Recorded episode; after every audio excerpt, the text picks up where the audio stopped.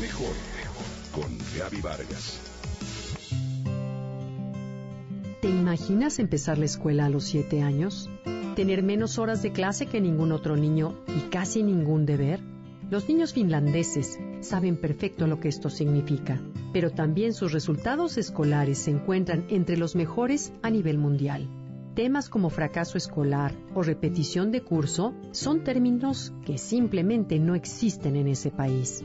En cambio, en la mayor parte del mundo hoy en día no es fácil ser niño. Qué difícil situación es ver a un pequeño de entre 3 y 5 años de edad con problemas de estrés y ansiedad. Crecen presionados para cumplir expectativas académicas y de desarrollo que van más allá de su propia madurez. A los niños actualmente se les exige leer y escribir con letra imprenta y manuscrita y además en inglés y español. Si viven en casa un ambiente disfuncional familiar con abandono o abuso, entonces, de acuerdo con los pedagogos que defienden esta idea, se potencializa aún más el riesgo de producir niños con patologías emocionales y cognitivas muy fuertes. Por eso, hoy existe más riesgo de que los niños de preescolar fracasen o sean expulsados de sus centros educativos.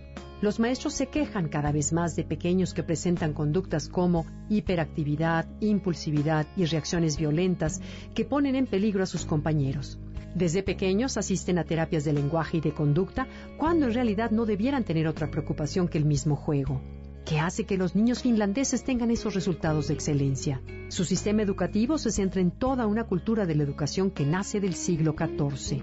Debemos regresar a lo básico de la educación. Esto no significa regresar a una educación tradicional o pobre, sin retomar lo esencial de la formación en la educación del niño.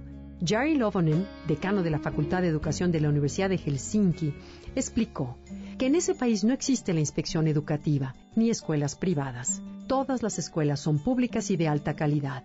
Hay pocos alumnos por salón, pero sobre todo una preocupación constante por sus necesidades educativas. Nuestros maestros dice requieren poseer una amplia formación moral y ética, pues trabajan con seres humanos y califica a los profesores como ejemplo social.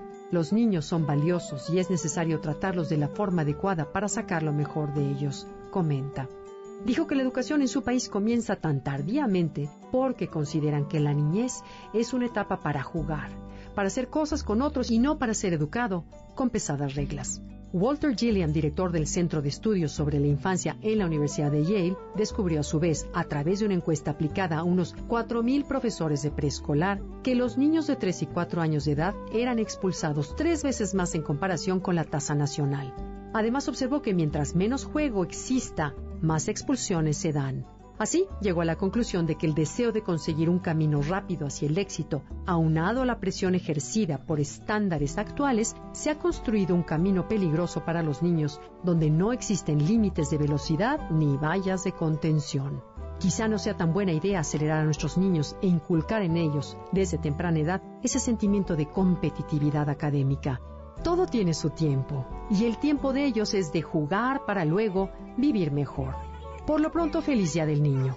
Juega, sonríe, baila y canta, pero sobre todo disfruta una de las mejores etapas de tu vida, la de ahora.